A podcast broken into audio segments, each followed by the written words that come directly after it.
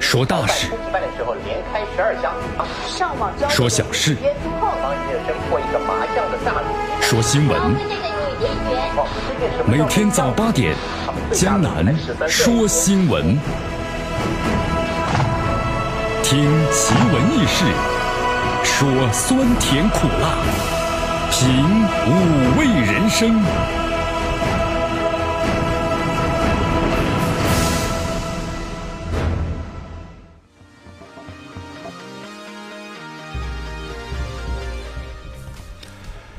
哎呀，江南有一句话想跟咱们收音机前的听众朋友说说呀，远亲呢不如近邻。哎呦，今天怎么一大早江南你就发表如此的感慨呢？是这样，今天看了一则新闻呐，看完之后呢，怎么样呢？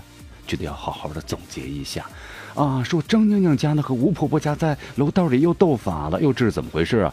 地点呢就咱们的成都啊，成都呢本来有两位好邻居，这两位好邻居啊，就因为呢风水的问题怎么样呢？两个人开始有好邻居。变成了什么？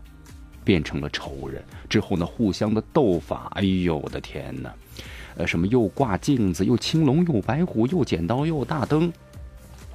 我的天哪！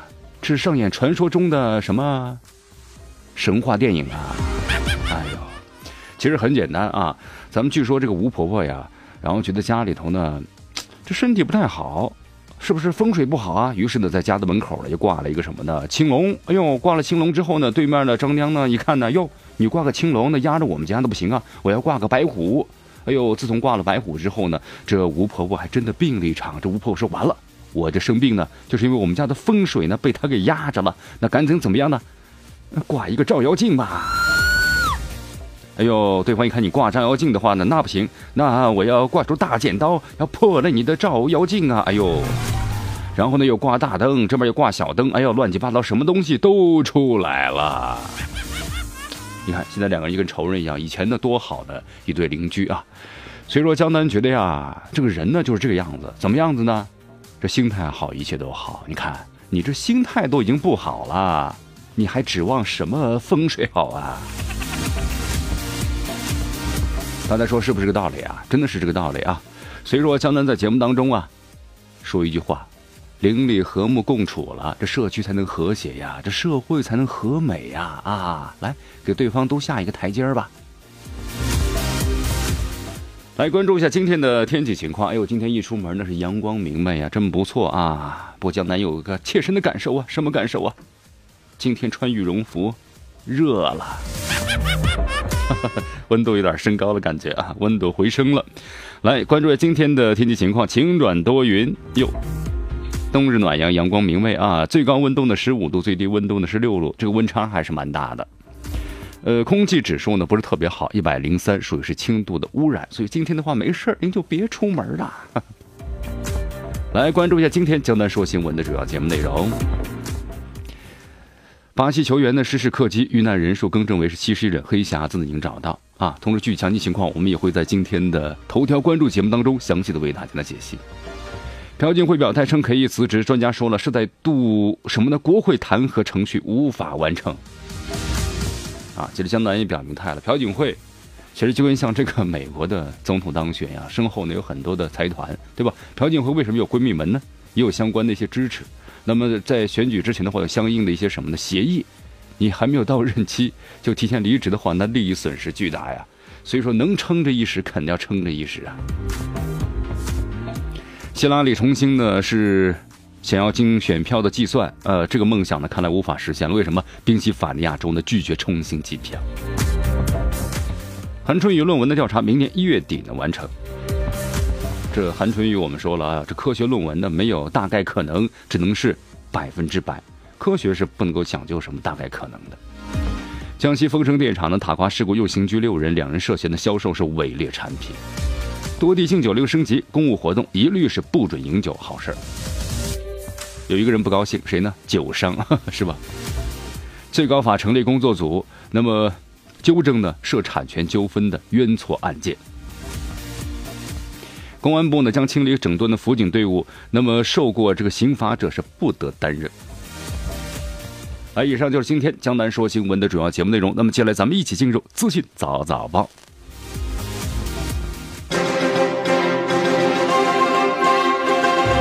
时政要闻，简讯汇集，资讯早早报。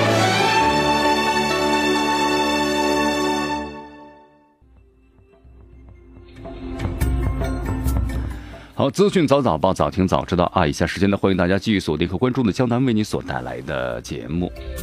来，咱们的第一条新闻啊，要说一下这个关于巴西的客机失事的事件。那么根据最新的这个消息呢，关于这个巴西客机意外的坠机事故，到目前为止的话呢，经过哥伦比亚民航局表示，调查人员目前已经找到了飞机的两个黑匣子，那么而且其中的飞行数据啊保存完整。同时呢，根据这个波哥大的消息，哥伦比亚总统的桑托斯在昨天也证实，一架客机呢在二十八号晚上在该国的安第奥基亚省的省会城市是麦德林市国际机场附近失事。那么搜救人员已经找到了六名幸存者。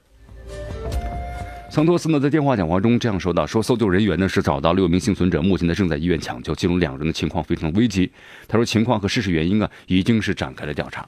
同时，安奥。”安第奥基亚省的警长威尔逊·帕尔多说：“根据有关方面的消息，那么找到更多的生存者的希望是非常的渺茫的。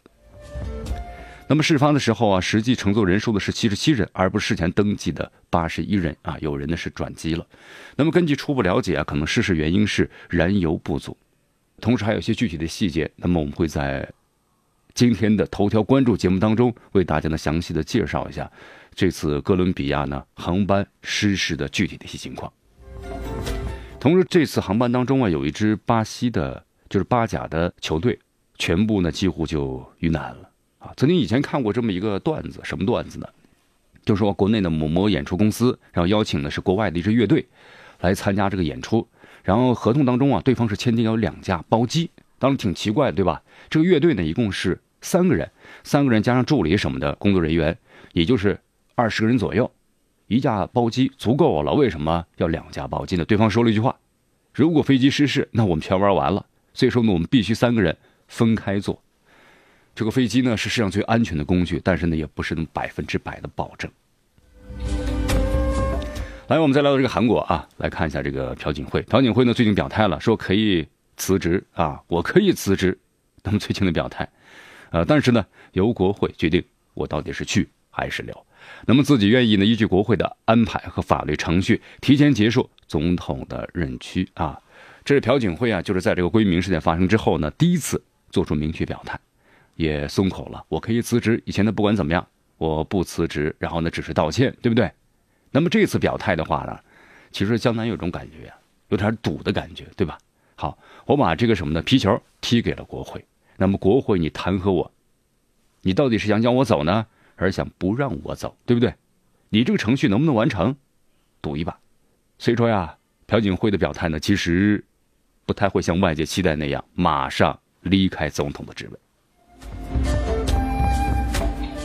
好，这次的话呢，在昨天啊，大约是下午的十四点三十分左右发表了讲话。这次朴槿惠讲话的时间不长，也就十分钟左右。这是自闺蜜门呢事件曝光以来，朴槿惠呢第三次发表了国民讲话。呃，其实现在这个韩国呀，对朴槿惠的支持率呢，确实是非常非常低了，低于是百分之四了啊，基本上就说没有人快要支持他了，太少了已经是了。除了自己的亲信可能，呃，拥趸者以外，那么其他的呢，几乎就没有人在支持他了啊。不管是从这个中学生，对不对？还是从大学生，还是从以前的支持他最多的三十到四十岁的民众，那么现在的话呢，都已经是离开了他。其实对这个前段时间我们不谈到个新闻嘛，中学生说了。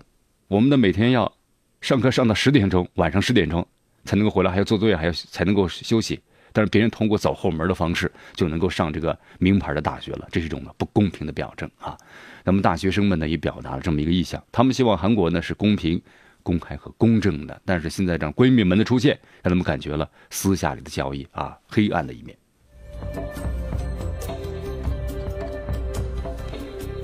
好，那么朴槿惠到底何去何从呢？那么这一把赌，国会到底是弹劾他能否成功呢？啊，那么咱们就慢慢期待着吧。其实咱们中国的外交部呢，发言人也特别谈到了，就是就这个朴槿惠啊，那么提前的辞职表示，就说这是韩国的内部事务，相信韩国人民有智慧、有能力妥善处理自己的问题。好，这朴槿惠呢何去何从，现在还不太清楚啊。但是希拉里，这美国的希拉里呢，想重新计算选票的美梦，现在呢确实是已经破碎了。宾夕法尼亚州啊是拒绝了绿党要求的重新计算的请求，理由是绿党申请的已经是超过了重新计票的期限，而希拉里需要三个州，就是威斯康星、宾州还有密歇根，全部翻盘才有希望。那么现在呢，可能基本上就没戏了，已经是。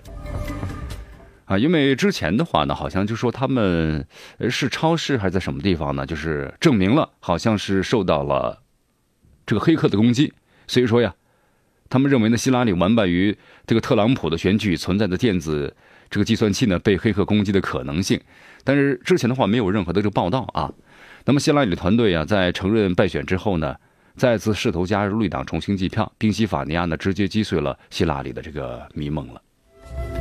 因为这次的话呀，希拉里的在竞选失败之后呢，其实也是很大度的表示呢，哦，祝贺你啊，特朗普等等，而不是在竞选失败之后呢，然后比如说指责说这次呢这选票计票有问题，比如黑客的攻击存在虚假的问题等等等等。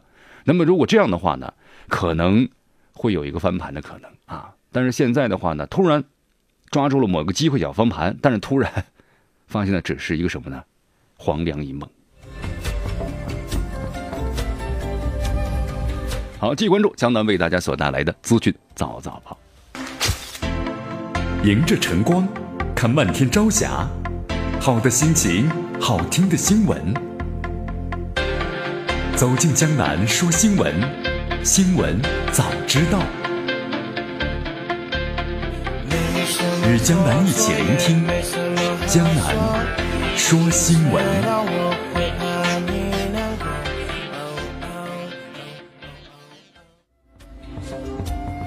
好，继续回到江南为大家所带来的资讯早早报，资讯早早报，早听早知道。来，咱们继续关注下面的消息啊。韩春雨，嗯，这韩春雨的话呢，关于这个实验啊无法重复的事实，国内外呢多名学者呢都在进行这个质疑。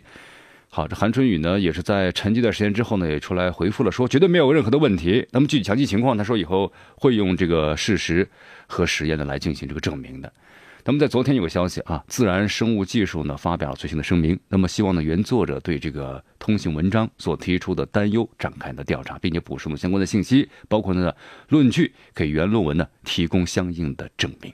哎呀，其实现在的话呢，有三个国家啊，特别是一些国际团队称无法呢重复韩春雨所发布的相关的这个实验。呃，韩春雨说了是没问题，我都做了 N 多次了，绝对是没有任何问题的。那么到现在为止的话呢，这韩春雨已经是备受质疑。那么国内的咱们的一些专家们也说出来，因为科学我们说是严谨性的，没有大概可能。那么做出来就做出来，做不出来就是做不出来。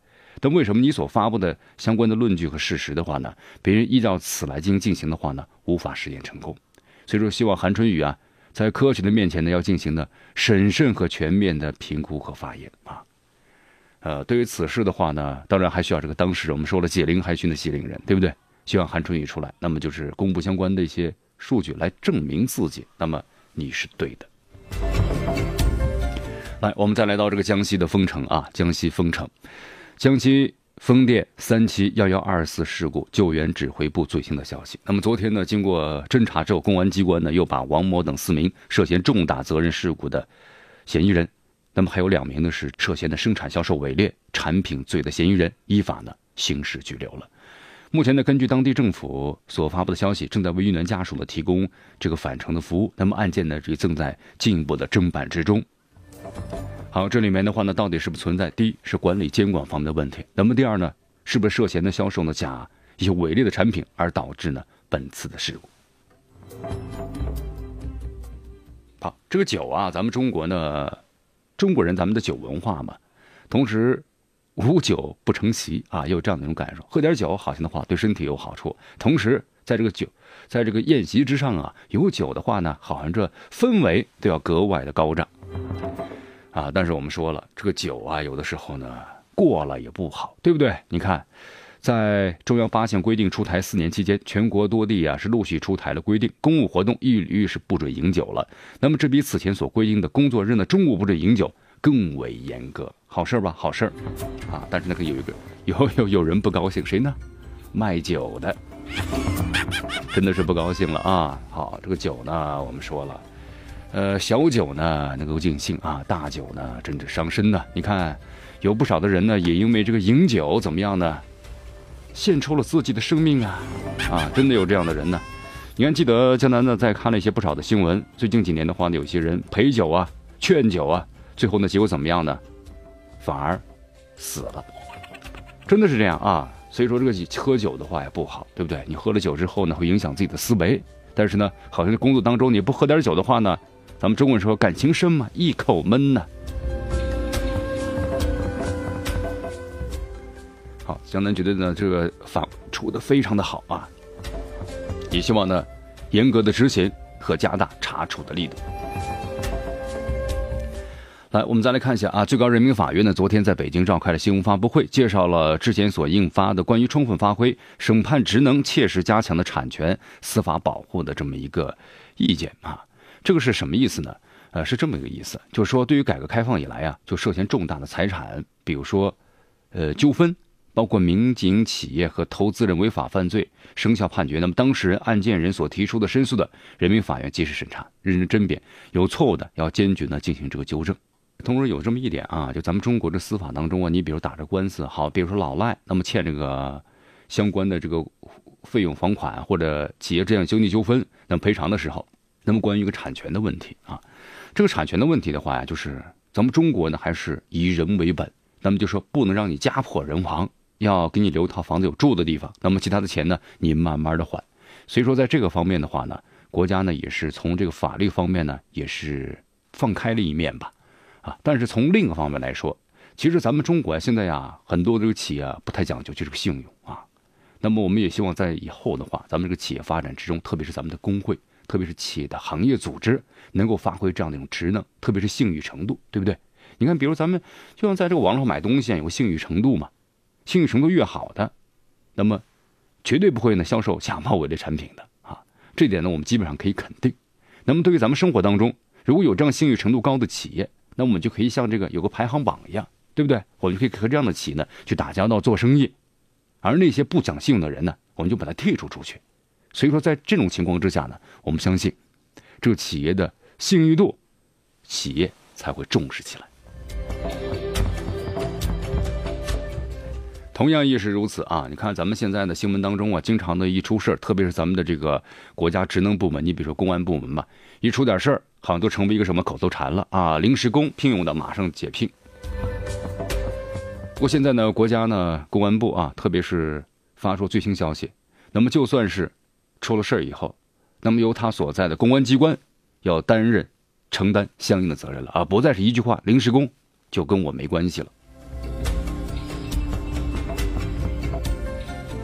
好，这个辅警，辅警啊，辅警呢，确实挺尴尬的一个角色，有个警字，但却有一个辅字。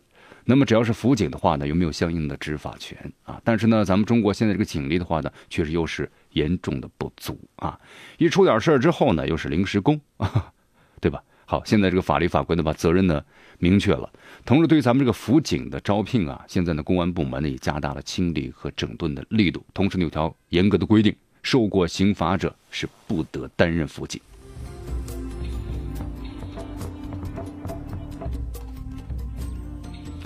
来，我们再来关注一下这个常熟的童工啊。常熟童工的话呢，应该说引起了很多人的关注，包括呢，特别是这个孩子的父母们觉得，如此之小的孩子竟然就开始工作，而且呢，在这种作坊里头不见天日，对不对？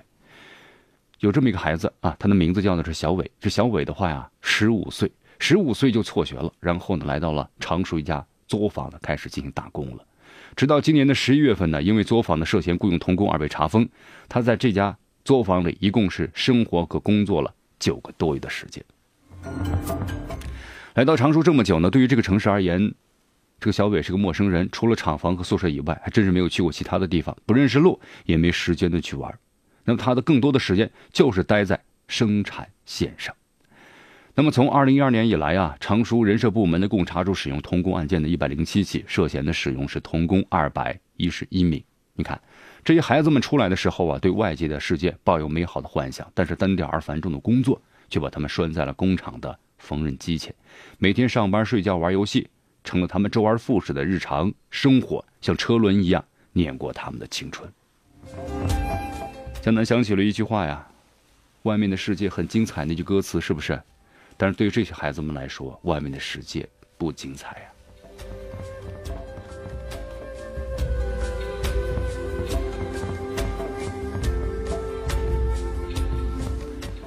其实这些孩子们呢，他们出来，有人说是不是因为穷的缘故啊？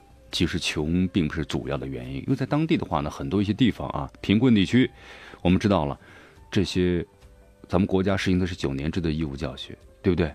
那么这些孩子们的所有的学费都是免了的，而且呢，书本呢也都是免费的。您说这是穷吗？上不起学吗？不，其实茫然是孩子们的普遍的状态。其实现在有不少的家长和学生啊，都质疑读书的意义。就是现在咱们这种观念呢，也在发生变化了，对不对？金钱没上嘛，评判一个人是否成功、是否有成就，不是说他的学识怎么样，而是说他呢能挣多少钱。所以说呀，这种观念之下，那么不少的孩子们很茫然，那么读书无用论。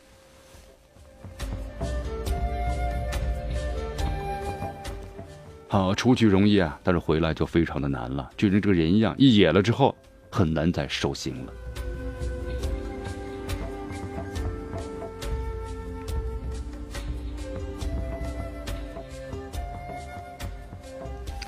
所以说这样的事情啊，成为一种社会现状之后呢，也要引起咱们这个政府部门的相关的注意，如何去改变孩子们的这样的观点，如何去改变当地农村的贫困，那么这都是重中之重。好，我们再说一下斯诺啊，斯诺的话，很多朋友说哟，很久没听到斯诺的消息了。对，那么斯诺最近呢又怎么样呢？又开始发声了，别忘记我。来，咱们看一下啊。国外媒体称啊，这个曼哈顿中心呢，地带的二十九层的一个大楼没有窗户，可以经得起呢核爆炸的冲击。这是谁说的呀？对，这就是斯诺所谈到的。他说这就是什么呢？美国国家安全局的一个最主要的监听中心。别小看这个楼了啊，外表看起来呢挺普通的，还封闭了，但是这就是一个最大的监听中心。呃，这个楼里面呢。一扇窗户都没有，地下还有三层，而且呢，能够抵抗核爆炸的冲击及辐射。食品的储备可以满足呢一千五百人的需求，就是个堡垒啊。当然，这个大楼呢不是在核战爆发时的保护市民，那么这个大楼的名义上是美国电话电报公司的长途电话大厦，其实啊，它是美国国家安全局呢最主要的一个监听中心。难以置信吧？难以置信。这个依据呢，不仅有这个斯诺登啊传出来的资料，还有呢对这家公司的全雇员的采访，啊，谁打电话，什么时候打的，通话多长时间，都可以收集到。据说呢，这个监听的国家至少有三十八个国家，而且被监听国家呢包括呢德国、日本、意大利，还有希腊、法国等美国的盟友。当问到此问题的时候呢？美国国家安全局拒绝评论，能评论吗？